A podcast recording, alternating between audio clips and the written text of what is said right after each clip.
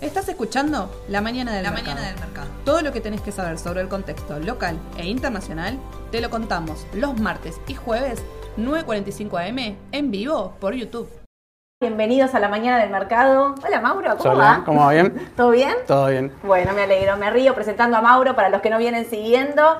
En el vivo de la semana pasada hablamos de IPF, contándoles un poco, porque había muchas preguntas de IPF, gráfico. Ale había, nos contó su los fundamentals de IPF que eran muy buenos. Nos dijo los pros, los contras y demás. Y en un momento dije una cosa como, Mauro ayer puso a debate Sí. y dijo que había una posibilidad de que IPF vaya a 5 dólares con 65. 60. Conté que en la mesa casi lo matan, que saltó Edu, que cómo vas a decir una cosa así, que yo lo veo, que no lo veo. También les cuento a ustedes, a veces hay consenso en la mesa, a veces no. Esta vez era una de las veces que no había consenso. Empezaron a llover una catarata de mensajes.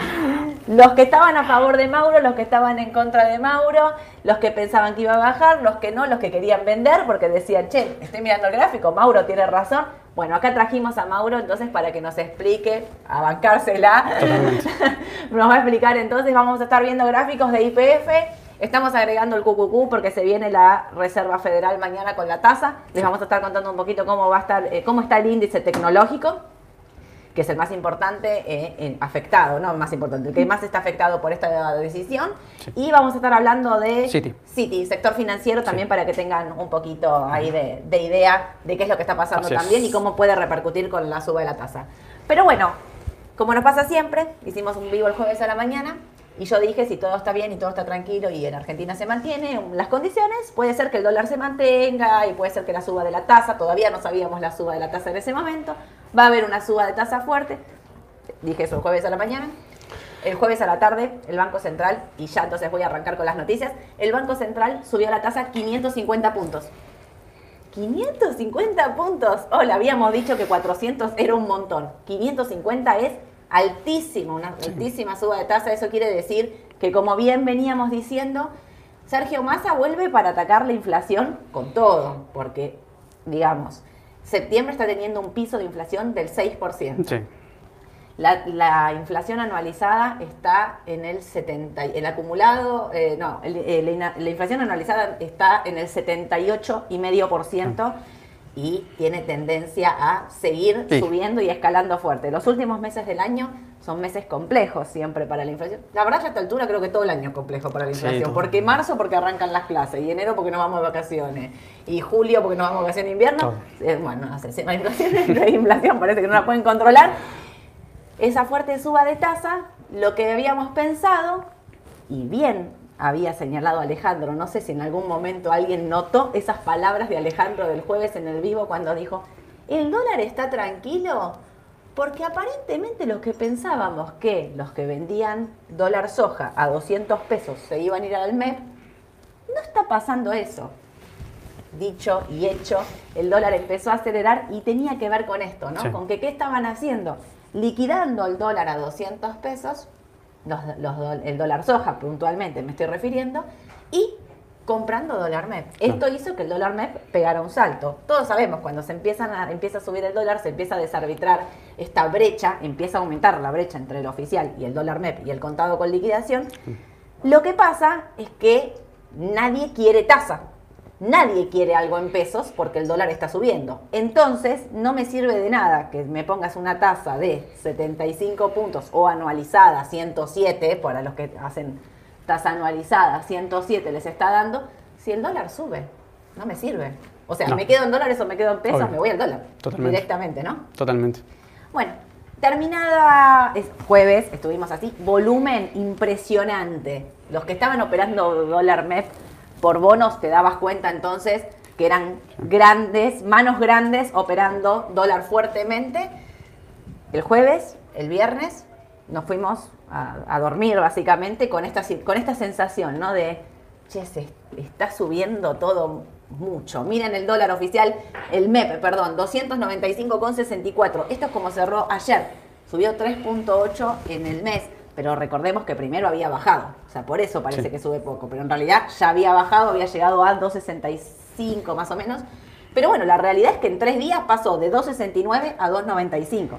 Esta es la, la- la situación actual. Sí. ¿Cómo lo solucionaron? Miren, les puse ahí. Banco Central.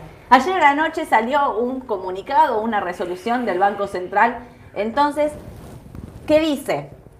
Que, porque hubo una un, un comunicado primero y un comunicado que aclaraba después porque no era claro el primer comunicado, que ocurre siempre igual, ¿eh? que el primer lo comunicado no lo entendemos todos y no estamos seguros de quién sí y quién no.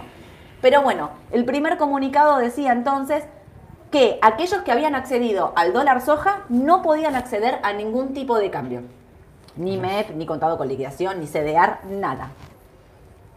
Lo primero que nos viene de pensar es, o sea, vos acordaste con alguien que iba a vender dólar a 200 pesos hace dos semanas atrás, Sí, más o tres, menos. dos, tres semanas, y no aclararon si podían o no comprar dólar MEP. Si no lo aclaraste, se les van a poner los pelos de punta y se van a poner como locos.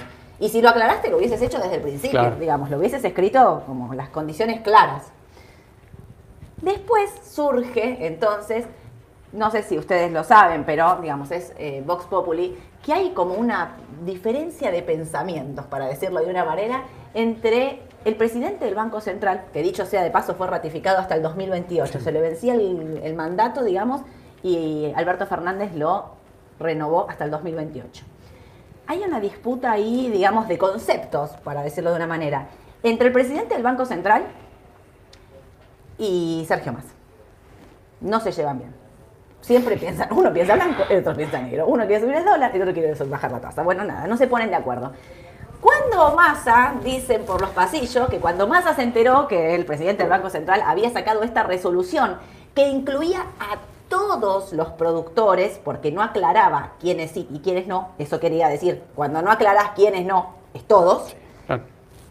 Le agarró un ataque de histeria y se puso como loco, porque claro, dice, escúchame, acabo de negociar con esta gente que nos liquidan a 200, que, que, digamos, unos pueden estar de acuerdo, otros no, pero me llevó un montón de tiempo sentarme a negociar con esta gente para que vos vengas y me saques una resolución así, de la nada me van a venir a comer crudo, de ahí sale una nueva aclaración, después de peleas y de vuelta durante toda un par de horitas ahí de la tarde, sale una aclaración donde dicen, momento señores, la resolución que no pueden acceder al dólar MEP, eso no es para los productores, entonces aclaran que no es para las personas humanas.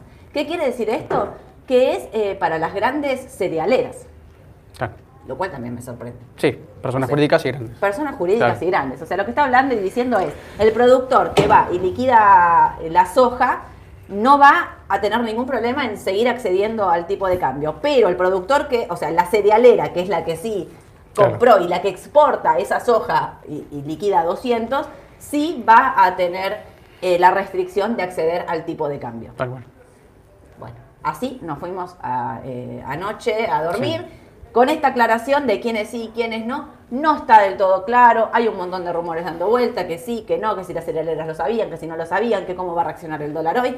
La verdad que cómo va a reaccionar el dólar hoy, a mí me viene de pensar que siempre una restricción hace subir el dólar. Pero por otro lado, digo, si no pueden comprar, no sé si va a seguir subiendo. Muchos insisten, había una gran diferencia, yo sé que del blue no hay que hablar, porque el que cuenta, digamos, es el dólar MEP. ¿Por Sí. qué cuenta el dólar MEP? Porque es el que vos ves cuántas operaciones tiene, si se opera, no se opera, qué es lo que pasa realmente. Pero lo que sí hay que decir es que había una brecha importante entre el Sí. blue y el MEP. Entonces muchos dicen, si no pueden comprar por el dólar MEP, se van a ir a comprar por el dólar blue. Que no es tan sencillo igual, quiero que sepan esto. ¿Por qué? Porque vos tenés tu plata en blanco, registrada, declarada y todo, y es muy difícil que vos pagues tus impuestos sobre los pesos y después vayas y compres dólares todo. Quizás una parte comprada, no estoy diciendo que no, Claro. pero digo, es muy difícil que una empresa pueda pasarse al blue. Una empresa generalmente no lo hace es muy difícil que lo haga. Mauro Es más minorista es que más otra minorista cosa. que otra cosa. Claro. Por eso siempre eh, los volúmenes del blue son Claro, más chicos, ¿no? totalmente. En cuestión de operaciones. En fin. Pero esto tiene que ver con que si te subís la tasa a 550 puntos y me subís el dólar, no me sirve la tasa del... O sea, pierdo el efecto de subir la tasa Sí. 550 puntos porque el efecto tenía que ser de un dólar tranquilo y la gente haciendo, quedándose en pesos. Bueno, si hicieron la lectura de que los que estaban en pesos se iban, o sea, los que vendían dólar a 200 pesos se iban a quedar en pesos haciendo tasa y no iban a pasarse el dólar, fue una lectura errónea, equivocada, porque dolarizaron y eso fue lo que les hizo saltar el tipo de cambio. ¿Qué es lo que va a pasar a partir de hoy? La verdad yo creo que esta noticia está muy verde todavía, que no está todavía clarísima. Eh, digo, si bien salieron a aclarar quiénes sí y quiénes no, hay ahí una cosa de lo sabían, no lo sabían, lo negociaron, están de acuerdo, no están de acuerdo, qué pasa con Sergio Massa, qué pasa con el presidente del Banco Central, digamos, se cortó solo y dio esta noticia solo o lo, o lo conversaron, creo que hay un montón de cosas por ver, creo que vamos a tener una semana intensa en Argentina, como siempre, igual, pero muy puntualmente, entonces a mirar.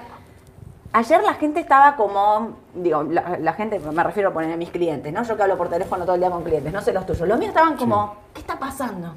¿Qué está pasando? ¿Por qué está el dólar subiendo de esta manera? Porque los que están mirando pantalla, no sé, veían las órdenes de compra y era como, ¿vieron cuando alguien aparece a comprar y se lleva todo y no le importa el precio? Esa era la sensación, ¿no? Bueno, evidentemente había rumores de esta noticia y entonces lo que estaban haciendo era comprar a cualquier precio, no me importa nada, porque si la, medida sale a partir de hoy, mañana ya no puedo comprar, pero lo que compré ayer es válido. Claro, totalmente. También leí muchos que decían de, a ver, sacó la normativa de la venta de 200 dólares eh, el dólar soja, les dejó dos semanas, tres semanas para que compren y después les saca la restricción, ¿no? Digamos, como que les dio ahí un plazo para que vayan comprando y vayan acumulando, esto estaba charlado. La realidad es que no lo vamos a saber, si estaba charlado, sí o no. Vamos a ver cuál es la reacción de los que a partir de hoy no pueden comprar y son estas cerealeras, las grandes empresas cerealeras, a ver qué salen a decir. Y te digo la verdad, no sé, estoy como como rara con esta noticia, porque si yo leo la normativa completa, no pueden comprar bonos, no pueden comprar MEM, no pueden comprar CDR, no pueden comprar, no pueden comprar ni dólar futuro. No, es una restricción total. No pueden comprar dólar futuro, pero dólar futuro es en pesos. Sí. Pongo garantías en pesos, cobro pesos. No, no me dejas. Mauro, más, ves cómo es, ¿no? Me hace cara de. Y, no sé, hace peso, en peso. Y bueno, eh, sí, es una restricción, digamos. Eh, Total, absoluta. Yo creo que la, es la primera vez que veo una restricción así, creo que hasta de compra de dólar futuro, que es en pesos. Sí, nunca. No, me parece que no, no, quiero. Yo no recuerdo. No recuerdo otra, otra medida así. Pero bueno, entonces esto es lo que está pasando en Argentina. Acá les pusimos el tipo de cambio entonces para que vayan viendo. Fíjense, Después de los máximos, como habíamos dicho, cuando fue la renuncia de Martín, eh, de Martín Guzmán, miren cómo se venía manteniendo y este salto es del que estamos hablando, no sé si lo llegan a ver, pero les ponemos eh, el link en la parte de dólar, en la página de Raba, si no, si entran a la página de Raba, esto lo tienen ayornado todos los días, el cuadrito y el dólar. Y si no, lo vamos a poner en la descripción para que ustedes lo puedan ver. Pero este es el tipo de cambio, entonces lo que está pasando, vamos a ver qué, pasa hoy, digo, porque esta noticia es fresca de ayer voy a dar la buena noticia de IPF. el otro día, después del jueves, que bajó como un 8-9%. Sí, será un 8, 8 y pico. Bueno, Tú llevas un 10. vos y tus amigos ahí vendiendo, decí la verdad. Eh, después había llegado casi a 7 dólares con 30, ese día bajó como un 9%. A la noche salió una recompra de acciones, una recompra de acciones muy chiquita porque va a ocupar 4 millones aproximadamente. Pero IPF dijo que va a hacer una recompra de acciones, lo importante es el precio que marcó. Dijo que va a comprar acciones hasta 10 dólares con 50. Sí nada, es como simbólico, pero lo anoté como para decir una buena, porque había dicho todas malas de Argentina, entonces dije... Igual, igual sí, bueno, eh, ahora cuando veamos el gráfico también vamos a ver también un poco a qué se debe el retroceso del otro día, que era bastante normal. Eh, y yo creo que la recompra tuvo algo de efecto al día siguiente, la rueda, las próximas dos ruedas, o sea, el viernes y, ayer. Pero bueno, también ahora vamos a ver por qué también eh, sería conveniente que, que, el papel retroceda un poco. Em, que descanse. Sí, sí, sí, es, también necesario, digamos, para cualquier tendencia. Ok. Eh, eso entonces es más o menos lo que está pasando en Argentina. Empiecen a escribirme preguntas si quieren, empiecen a pasarme así. Ahora después cuando Mauro termina de hacer los gráficos y leer los gráficos, eh, voy contestando. Pero paso entonces a lo que está pasando en Estados Unidos y en el resto del mundo. Eh, Estados Unidos está bajando, los índices están bajando 0,6, 0,7 aproximadamente. Hoy empieza la reunión del mes de septiembre de la Reserva Federal, empieza hoy y termina mañana. Mañana se va a conocer la tasa, cuánto van a subir la tasa, o sea que la suben es un hecho, cuánto es lo que está en, discusión o lo que no se sabe, digamos todavía. Antes eh, las proporciones fueron cambiando porque vieron que el dato de inflación fue muy malo y lo que pasó entonces es que muchos piensan que puede haber una Fed mucho más agresiva. De ahí es que vienen los mercados derrumbándose, que no hay una sensación de que esto vaya a cambiar en el corto plazo, pero todo va a depender de mañana. No solo de la suba, sino de lo que digan, ¿no? De lo que diga Powell Claro. cuando hable y explique, porque siempre ahí es lo que dice, lo que piensa hacer o cuál es lo que están, digamos, cuáles son la- las perspectivas para los próximos meses. De ahí entonces es que va a salir, yo creo que el mercado define tendencia mañana, porque hoy está como ahí, a la espera de. La mayoría se espera 75 puntos básicos de suba. Eh, la minoría, existe una minoría que espera eh, 100 puntos básicos, o sea, un 1% de la suba de la tasa, y bueno, veremos. Sí, estaban 80-20. Sí, más o menos. 80% piensa que se va a subir la Sí. tasa a 75 puntos, que ya 75 hasta para mí estaría como descontado, esa suba de 75 puntos. O sea, no, yo no creo que la suba a 50 puntos, lo daría como por descontado absolutamente. Creo que la va a subir 75, pero bueno, hay un 20% que piensa que la va a subir 100 puntos. Y también que pasa para de acá para adelante, ¿no? Claro. Digo, eso es muy importante. En fin, los índices, ahora Mauro nos va a estar entonces contando un poquito qué es lo que pasa con, sobre todo con esto, ¿no? Con- esta, con esta baja que están teniendo hoy, pero para mí definen tendencia mañana. Y una cosa que les quería contar eh, de Ford, que por eso lo anoté, bueno, ahí puse tasa, Fed, hablé un poco todo en general.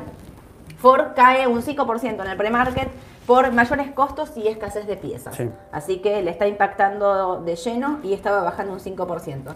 Una cosa que quiero hoy hablar de tasas, que acá lo tengo anotado y me lo había olvidado de mencionarlo. Para los que no están siguiendo el mercado de bonos, y acá Mauro lo va a estar explicando también un poco en el gráfico, la curva de bonos está invertida en Estados Unidos. Esto quiere decir que el bono a dos años rinde más que el bono a 10 años.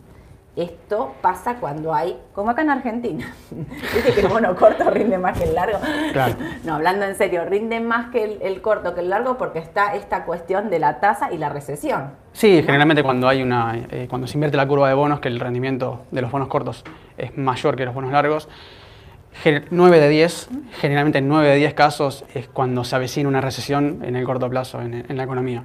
Eh, Y se está un poco viendo Sí, eso los datos sí, de, bueno, habrá que ver cuánto viene el PBI, pero digo, entre la inflación, los datos de empleo, los datos de desempleo y demás, el otro día cuando sacamos Totalmente. ventas minoristas, digamos, se veía, Sí, se ve eso, digamos, ¿no? Se ve directamente. Sí, lo que pasa en el Que- mercado también, no solamente en las acciones, ahora el- los bonos también marcan lo mismo.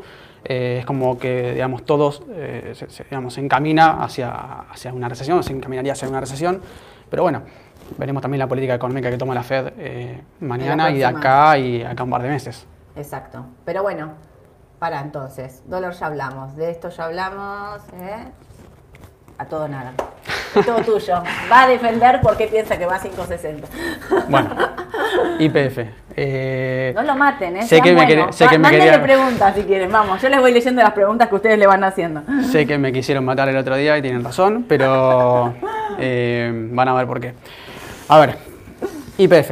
No les quiero tapar el gráfico para que vean. Ah, una cosa. Los gráficos, todos, si los quieren ir mirando, están ya en la descripción de- del vivo que estamos haciendo, ¿sí? Para si lo quieren ir mirando, igual van a quedar ahí, quédense tranquilos. Pero porque no sé si se llega a ver eso. Claro, para que lo sigan con más detalle si quieren Lo que nosotros verlo. estamos marcando acá. Pero bueno, a ver, eh, IPF, ¿sí? Yo acá tomé, vamos a hacer un análisis, digamos, un poquito más de corto plazo y algo más a mediano, mediano, plazo, sí, de acá a tres años hacia atrás, ¿sí? Ok. Eh, desde las pasos, que es lo que interesante después de que el papel bueno, perforó miles de soportes y llegó a, a valores, digamos, mínimos, récords, ¿bien? Ah, Como toda Argentina, pero IPF particularmente porque, bueno, ahora es el que más eh, despegue tuvo, ¿bien? Sí. Ahora, esto fue, en 2020 esto fue la pandemia, ¿sí? Esto fue, esto ni siquiera estamos tocando acá el tema de las pasos, esto fue la pandemia, Sí. ¿sí? Esta apertura de gaps y bueno, demás. Eh, ¿Qué pasa con IPF? IPF tuvo una suba de 160% en dólares en menos de dos meses, ¿sí? Claro, mira, acá en julio, acá para no lo ven, pero si están mirando la- en el gráfico, ustedes lo pueden ver ahí. En julio, 3 dólares, 2 dólares con 98. Exactamente. Fueron julio y agosto, prácticamente, digamos, y bueno, lo, lo- Mitad lo de que fue de septiembre, sí, mitad de julio, ahora hasta mitad de septiembre, dos meses de, de 160% de suba en dólares, ¿sí? Cuando ningún papel en el mercado de Estados Unidos hace un 160% en dólares en Aparte, dos contra meses. el mercado. Contra el mercado, totalmente. Eso es lo No era llama- una tendencia alcista. Eso es lo llamativo. todo- Eso es lo llamativo. Estados Unidos bajaba y no arrastraba de ninguna manera a, IPF. ¿sí? ¿Por qué 560? Bueno, 560 es un valor que fue resistencia. En fines de 2021, principios de 2022 varias veces, ¿sí? Y a mitad, sí, más o menos en, en Marzo, abril, sí, sí. abril. Esto fue 2021, perdón, acá. eh, principios de 2021, eh, fines de 2021 y eh, principios de 2022, ¿sí? 560. Ahora, ustedes, digamos, se acuerdan cuando hay una suba, cuando hay un cambio de tendencia en el mercado, si se puede analizar por Fibo, Fibonacci, ¿sí? es, una, es un análisis digamos, válido para analizar los retrocesos para ver si el activo cambia de tendencia o no. ¿sí? Tiene que haber un cambio de tendencia y tiene que ser una suba muy fuerte para analizar por Fibonacci. Nunca se puede digamos, analizar por Fibo así digamos porque sí, sino que tiene que haber un cambio de tendencia y tiene que haber una suba fuerte. Bueno, ¿qué está pasando en IBF? Eh, son valores, digamos, Sí, está testeado un montón de Totalmente. veces esos 560. los 560 lo perforó y justamente fue una toma de ganancias, bueno, no sé si se va a llegar a ver en la cámara, pero fue una toma de ganancias, eh, Sí. La primera Una toma de ganancias después de tanta suba. La otra fue el otro día, ¿sí? ¿Por qué toma de ganancias y no retroceso? Bueno, porque solamente fue una rueda. Solamente Mm. Claro. fue una rueda. Fue Si una- lo ven y están Claro. mirando el gráfico, van a ver que hay una vela roja Exacto. en el medio de todas velas verdes. Exactamente, esto fue un menos 6. Fue una rueda que hizo menos 6, que fue parecido a lo que pasó el otro día. ¿sí? El otro día terminó en menos 8, pero bueno, en definitiva el significado es el mismo. ¿sí? No es un retroceso. Retroceso es cuando ocurren varios, varias ruedas de baja. retroceso, acá. Exactamente. Varias ruedas consecutivas de Eh, baja Exacto. y no una sola. 560 es un valor que coincide con, esto, con estos, eh, estas fechas, ¿sí? Eh, pero lo más importante viene ahora, Voy a pasar. Sí. Bueno, acá está el 160%, 161% en dólares, que es lo que les decía anteriormente. ¿sí? Esta es la suba de ahora, que tuvo en estos dos meses. Ok. Si uno analiza por Fibonacci, ¿sí? De la suba que tuvo, del alza, del impulso que tuvo la, la primera onda, como se le llama en el análisis gráfico, la resistencia fue varias veces en 7,37 dólares y justo coincide con un retroceso perfecto o estaría dentro del cajón, digamos, de la- del techo del cajón de FIBO, que es entre 38% y 62%, justo coincide con 5,60, 5,65, 5,64. ¿sí? A De ahí el número mágico. de ahí el número mejor. ¿Por qué? Porque no es que yo diga que IPF eh, en el corto plazo, digamos, ¿por qué un retroceso? Bueno, porque hay una suba de 160% en dólares. ¿Y por esta qué? corrección me decías el otro día a mí. Es una corrección. Solo es un 20%, me dijiste. Es como nada. No te asustes. Es la nada misma. Eh, De hecho, es necesario que el papel retroceda. ¿sí? ¿Por qué? que Porque- descanse para un nuevo impulso. Totalmente. ¿Por qué?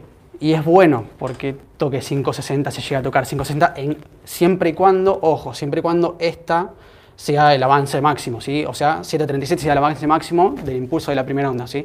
Si respeta esa resistencia, que es bastante fuerte porque fue, de, de- oh, perdón, de acá, del anterior, acá, Eh, que fueron varias, ruedas- eh, varias ruedas tipo de, de subas importantes y con buen volumen, fíjense el volumen que hizo, el volumen Sí. es importantísimo siempre cuando es cuando se rompe una resistencia o cuando se perfora un soporte.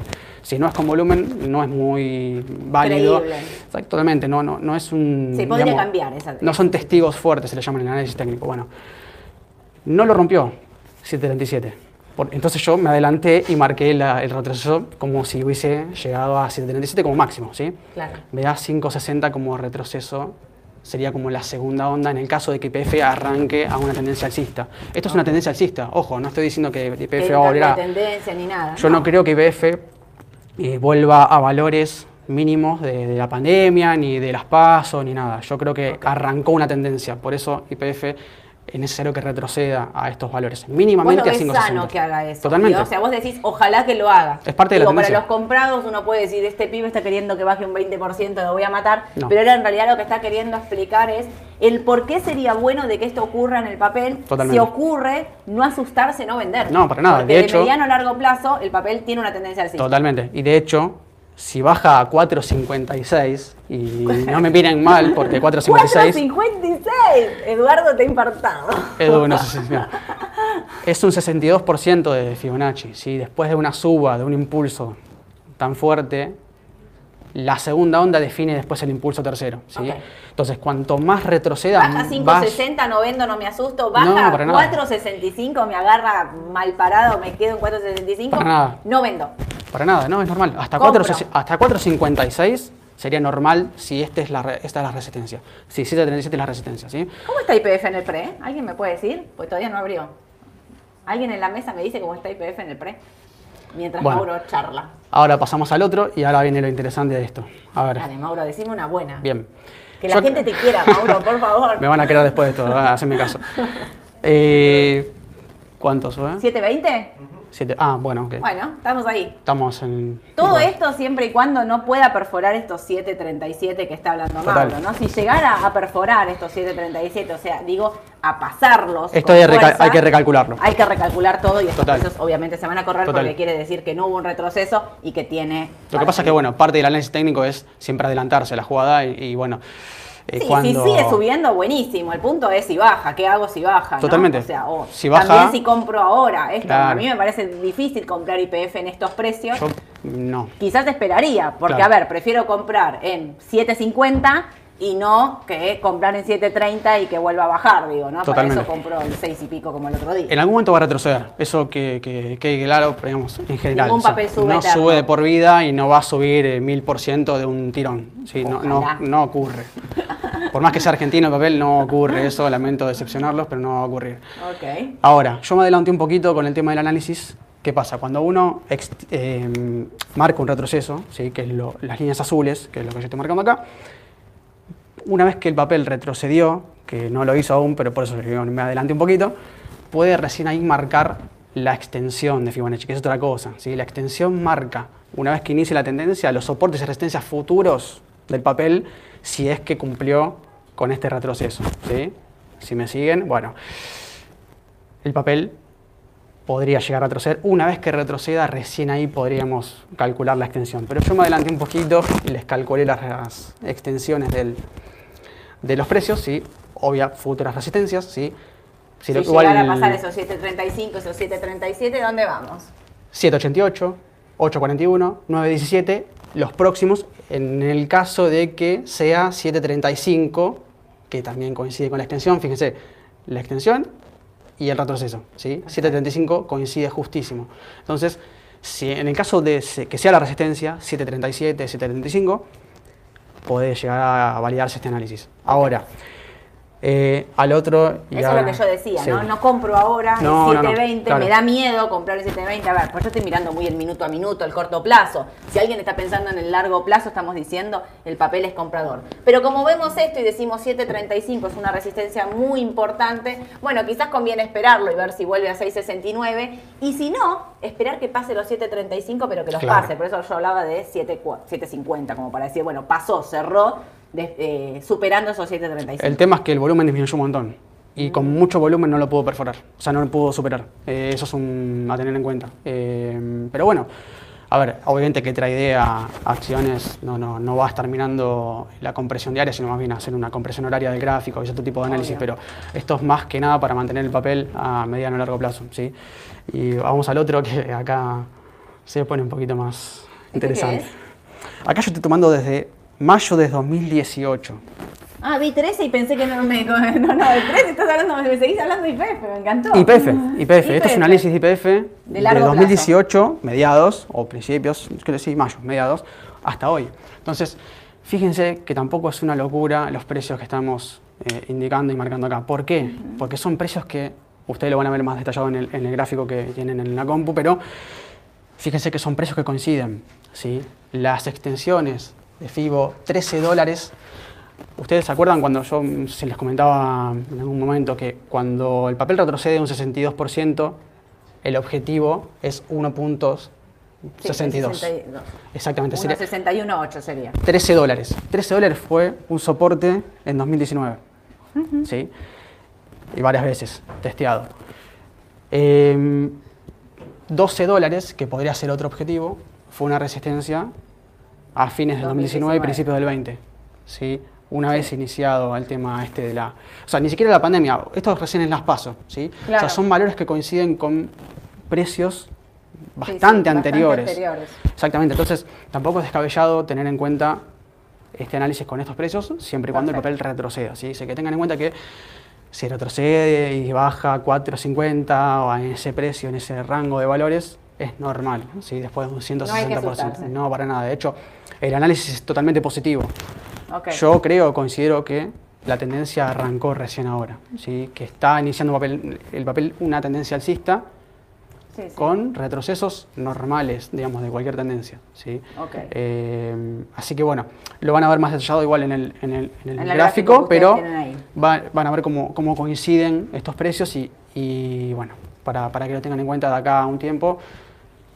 Eh, Básicamente eh, lo que quería decir es IPF para que no me maten, porque el otro día casi me. Estuvo muy bien, huellan, porque les pero- dijo a qué precio puede ir si sube, les dijo que no se asusten, no lo maten, no lo vengan a buscar. Habíamos pensado el jueves que terminamos el vivo y bajaba Me fuerte. quería matar, sí. Vení con casco, Mauro, te van a estar esperando a la salida, son, sos vos y tus amigos vendiendo. Basta de estos análisis bajistas. Bueno, acá está explicando, está, decían de- que dé la cara a Mauro. Muy bien, Mauro. La Espectacular. tendencia es totalmente ¿eh? Me alcista. encantó. La tendencia es alcista, de mediano a largo plazo. Control en el corto y vamos a ver, porque creo que está bajando un poquito en el pre, así Sí. que vamos a ver cómo sigue. Pero bueno, nos vamos para. ¿Qué es esto? Esto es IPF también, esto es IPF. Ah, seguiste, no, no, no, sí, a full, ¿eh? estoy a full, cinco gráficos de IPF. Cinco Esto- gráficos de IPF. Sí, esto es para mostrarles lo que el papel subió hasta ahora, 160.80%, y lo que Sí. podría subir hasta el objetivo que sería De los 17 dólares. Los 17 dólares coinciden con los 17 dólares que me dijo Ale que por Fundamentals tendría que ¿Viste? valer. Bueno, mira el gráfico anterior. Puede pasarle el gráfico anterior. 17 17 dólares, dólares fue una resistencia, resistencia en en 2018, antes de las pasos. El papel oscilaba entre 13 y 17, si se acuerdan. Sí. Ese es el valor que oscilaba el papel, que era una tendencia lateral. Muy bien. No es una locura que llegue a 500% ese- le queda si llegar a esos 17 dólares. O sea, fíjense, eh, yo dije, retrocedía. ¿Vieron cómo, eh, cómo cambia la música ahora con un 500% positivo? Ahora Claro. eh, ya es distinto. No es nada un 20, ves, tenías razón. Esto es lo que Mira, me convenciste, me dijiste te voy a convencer en vivo y tenías razón. Esto es lo que subió la pela ahora y esto es lo que tiene de potencial. Perfecto. Y sí, Bueno, obviamente si se como siempre estamos diciendo, no estamos diciendo que IPF va a ir a 17 dólares, estamos haciendo un análisis, todo puede ocurrir, sí. pero las condiciones pueden cambiar. Así que lo que estamos queriendo decirles es, no se asusten si baja, como baja el otro día, que era un 8%. Nada, en es la una suba toma de que tuvo no es nada, es una toma de ganancias, ni siquiera es una, como bien explicaba Mauro. Ni es una corrección. Ni es, claro, Ni es es- una toma de es del día corrección. directamente. Listo. Bueno, vamos a pasar a otro papel. Ahora sí, ahora sí. Ahora Pasamos sí, a ¿esto Nasdaq. es? Este es el, el QQQ. QQQ, el tecnológico, que es, miren dónde está, por eso digo, esto se define, Esto es se define mañana. Esto es peor, esto es una tendencia bajista. Acá sí estamos en el horno. no. Eh, yo creo que, digamos, netamente por análisis técnico no le queda demasiada baja. Esto obviamente es solamente AT y depende de la economía de Estados Unidos, de lo que pase acá un par de meses, la inflación y las tasas de interés, bueno, eh, y demás, el rendimiento de los bonos, todo va de la todo mano. lo que venimos hablando impacta todo lo que es la suba de tasa siempre impacta de lleno en lo tecnológico acá se Todo, ve claro totalmente. es una tendencia bajista de mediano a un plazo es bajista Sí. en el corto está en un valor clave son estos 2.91 aproximadamente que está a 2.90 el segundo soporte era 2.85 que anda por ahí Sí. el tercero es 2.68 2.60 aproximadamente mírenlo por ahí miren eh, los que están mirando el vivo Eh, es clave lo que va a pasar mañana esto se define mañana pero Sí. la tendencia bajista de corto plazo puede tener un rebote. Sí, puede tener un rebote en análisis técnico. Yo, por lo que veo, yo acá les traje MACD y RSI como para que vean que no hay ninguna especie de divergencia positiva como para que revierta la tendencia. Yo no veo No, acá no, no hay una tendencia. de tendencia. Yo no la en veo. este contexto no. Si no, me lo estaría diciendo MACD o, o RSI, que yo lo interpreto de esa manera. Ni pero eso ni lo que están diciendo en palabras, digamos, para mezclar un poco de lo No, fundamental. ni Ni lo que están diciendo de puede subir la tasa a 100 puntos, contrarresta con esta Claro, totalmente, ¿no? totalmente. Con un cambio de tendencia en el corto plazo. Totalmente. Pero el rebote se va a ver. Pasa al próximo. El rebote lo van a ver acá. Está dando señales. Los esos son osciladores, ¿sí? Tanto Sí. Williams como, como Estocástica son dos osciladores, pueden De usar más igual. Muy corto plazo. Eh, son, igual yo lo programé con 14 ruedas, por una decía bien, bien cortoplacista, que es el, el, digamos, el valor Está dando un estándar. rebote ahí. Está dando rebote, está dando señales de, de sobreventa en el mercado en el corto plazo. Y bueno, podría llegar a ir a la próxima resistencia de. ¿cuánto? 3.16.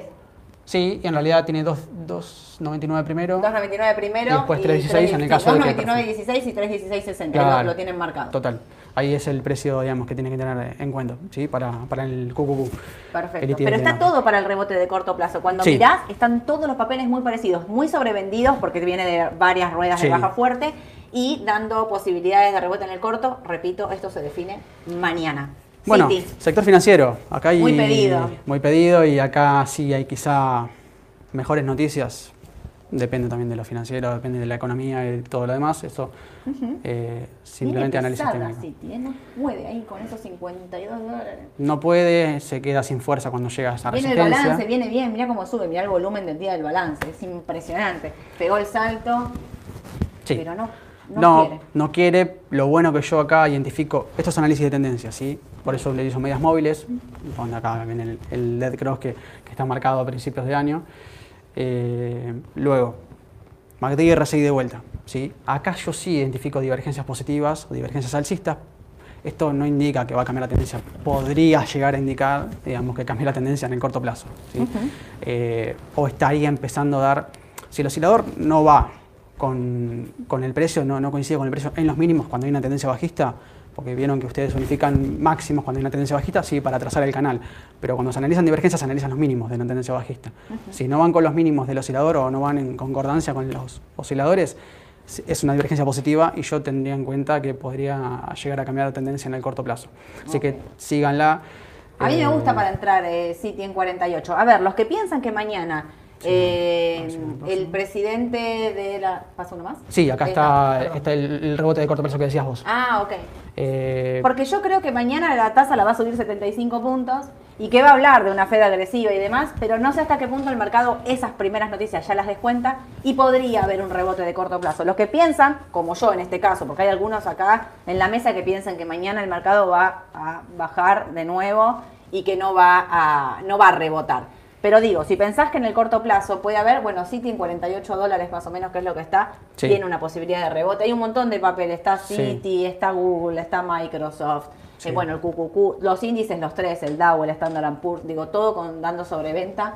para- City yo le marqué 52 dólares como 52,85 como para es un 9%. Es el máximo anterior. Es un 9%, es el, el máximo dentro del canal bajista, es la resistencia dinámica obviamente, pero Obvio. eh, 9% sería un, un valor a alcanzar, yo creo que como máximo, ¿sí? Sí. Como máximo de, dentro de lo, de lo probable. De- Dentro de este canal de, Totalmente. con estas noticias. Sí, Con total. este contexto. Totalmente, pero que rebote está, está rebotando, sí. Ok. Eh, Sí. para entrar de No sé cómo está en el pre. Igual en el pre creo que estaba bajando un poquito todo. Estaban bajando. Puede ser que sea una falsa señal de, de entrada, pero, pero está sobrevendido. Eh, Muchos, empiezo con las preguntas, porque me quedan pocos minutos. Muchos me están preguntando por Tenaris, porque el otro día la mencioné. Mm, Tenaris ayer tocó los 26 dólares con 17, para mí dio entrada. Ayer, en dólares, no lo tenés, pero si querés para el jueves... Lo vemos, traes. lo vemos. Eh, 26 dólares con 17 dio entrada desde la T. Me parece que era un valor importante. Puede ir en el corto a, a- a, eh, 29. No tengo los números, creo, no, no quiero equivocarme. 29. Sí, no, el, pri- el primer objetivo, si mal no recuerdo. Eh, lo que sí me parece, el otro día les conté, acá un poco en vivo, me había llegado un research muy importante de Tenaris, donde hablaba de las futuras ventas y lo que se podía venir con el precio del petróleo y cómo estaba bien parada, digamos, incluso en momentos de crisis, cómo se la había aguantado y ahora que se recuperaba un poco el mundo, porque, Sí. está a pleno, cómo iba acumulando y cómo iba vendiendo más para futuro. Tenía un precio objetivo de 36 dólares y a mí me gusta Tenaris para el mediano y corto plazo. Es ese papel que decís, bueno, lo compro, un papel de largo, compro y lo dejo con menos volatilidad que IPF, ¿no? Porque Claro. estamos hablando de dos papeles totalmente distintos. Pero bueno, contesté porque muchos estaban preguntando por Tenaris. Preguntaron qué pasó con Moderna. Lo que pasó con Moderna es eh, que el presidente de los Estados Unidos dijo que se está, eh, se está terminando la pandemia. Entonces todo lo que son los laboratorios estaban bajando. Puntualmente tiene que ver con eso. Sí. ¿Qué más eh, hago así como rápido? ¿Qué ven? ¿Tasa versus dólar? ¿Viene un tiempito de hacer tasa o conviene seguir dolarizando? ¿Cómo la ven? Esto es un poco lo que hablamos al principio con las noticias. Sí. Yo pensaba que era un momento de hacer tasa y que el dólar tenía que estar tranquilo. Vamos a ver cómo impacta hoy la resolución esta del Banco Central de la restricción para comprar MEP para las cerealeras y qué es lo que tendría que ocurrir. Con una tasa que subió 550 puntos, creo, creo que lo que quiere el Banco Central, lo que quiere el ministro de Economía es tranquilidad y vayan a hacer pesos, vayan a hacer Claro. tasa, aprovechen los pesos. Claro, no le tranquilizar, salió, digamos. tranquilizar el tipo de cambio. Sí, Exacto, totalmente. pero lo que digo, el objetivo que están queriendo buscar es ese, podría ser. Creo que esto también hay que estar muy atentos. Hoy es una rueda clave para ver qué pasa Sí. con el dólar. Y ahí hay muchas preguntas. ¿Recomiendan quedarse en dólares o invertir en pesos, teniendo en cuenta que los dólares libres están aumentando? Bueno, tiene que ver con esto. Sí, va a depender de lo que pase estos días. Sí. Exactamente. ¿Cómo ven los CDRs para la próxima semana? Bueno, los CDR acompaña un poco lo que estamos diciendo. Con respecto de tipo de cambio, hay que ver qué es lo que pasa hoy, repito. Con respecto a los papeles puntualmente, esto se va a definir mañana. Hay una tendencia, podría haber, no una tendencia, hay una tendencia bajista, pero podría haber un rebote de corto plazo según lo que diga la Reserva Federal mañana y cómo impacta en el mercado. Pero, bueno, por ejemplo, papeles como Tenaris en CDR lo tienen. Sí. Eh, papeles como, y ahí digo, los tres índices están en CDR, Google. AMD destruida en 76 También. dólares también está para Sí. el rebote. Digo, mucho lo tecnológico porque era lo, más, lo que más había impactado. Citi en 48 dólares. No, no tengo ni idea cuánto están los precios en CDR, por eso hablo siempre en dólares porque nosotros miramos gráficos afuera. Pero, digo, son todos papeles que Sí. Muchos pueden esperar a mañana, pueden esperar a, a que defina la Reserva Federal la tasa para entrar después de esto, o los que ya quieren un poco más de riesgo, invertir Claro. desde hoy, pueden hacerlo también. Depende de qué papeles también, ¿no? Si uno entra, por ejemplo, en papeles de- como Coca-Cola en CDR, bueno, no, no creo que le impacte tanto el tema de la tasa de interés. Ah, Es más a la parte quizás financiera o tecnológica. Exacto. Me están preguntando por Aluar y Texar, y con estas voy a ir terminando. Aluar, el papel, el otro día también me llegó un informe, el balance era bueno y demás, pero no tenía tanta expectativa de suba. Lo que pasa con Aluar y Texar es que están totalmente ligadas a el dólar oficial, quienes creen, como decimos siempre, ver, son dos empresas buenas, son dos empresas Sí. sólidas, son dos empresas para mantener en el mediano o largo plazo. Sí, quizás no tienen, hay otros papeles mucho más retrasados que pueden aprovechar o pueden tener una suba más fuerte en el corto plazo. Pero son papeles igual firmes. Hay que ver qué pasa con la devaluación del oficial. Eh, viene acelerada, le vienen metiendo pata al oficial, pero no está metiendo una devaluación así de un 30% de un día, o sea que nos levantamos y nos devaluaron un No, 30%. es más un crawling peg que otra cosa. O sea, Exactamente. es un- sueltan el tipo de cambio, digamos. De a oficial, lo van poquito. Si bien es la suba más fuerte de los últimos tres años, cuatro años del oficial, me Claro. parece.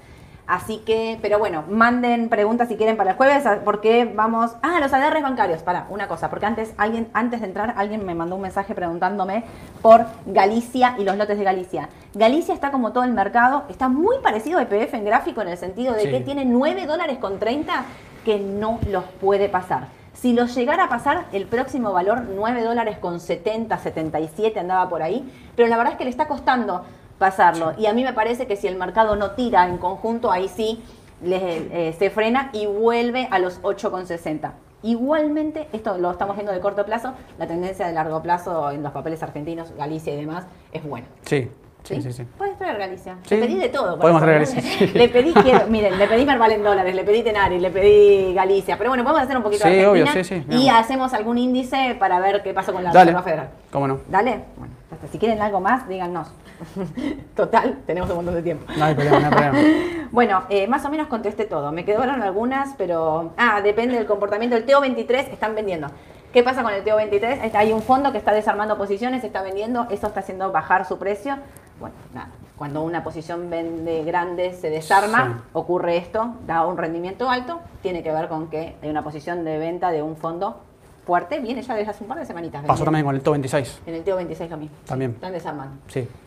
Bueno, bien, Estamos bien. Vieron que no era tan terrible lo de IPF. Espectacular, espectacular. No te van a venir a buscar. Al final era buena noticia. Al final era una buena noticia. Escúchenme.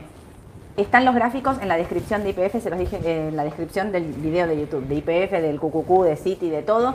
Si quieren, escríbanos. Si quieren alguien algún papel en específico, si vemos que hay muchos preguntando por un papel, lo analizamos el jueves, además de los que yo les pedí. En unos minutos se va a estar subiendo el audio a eh, Spotify. Y nada más. Y suscríbanse al canal y notifiquen. Ah, agenden el número de WhatsApp. ¿Está el número de WhatsApp, chicas? Sí, está el número de WhatsApp, me dice Camila. Agenden este número de WhatsApp porque el jueves a la tarde les mandamos una alerta de sube la tasa a 550 puntos, tal dólar descontrolado. Les vamos mandando cosas importantes por ahí. Agenden este número, manden un mensaje y les van a llegar las alertas de Raba. Y dije todo. Listo. Estamos y me voy porque me arranca el mercado y Bien. son y media. que tengan un excelente día. Un saludo a todos. Chau, chau.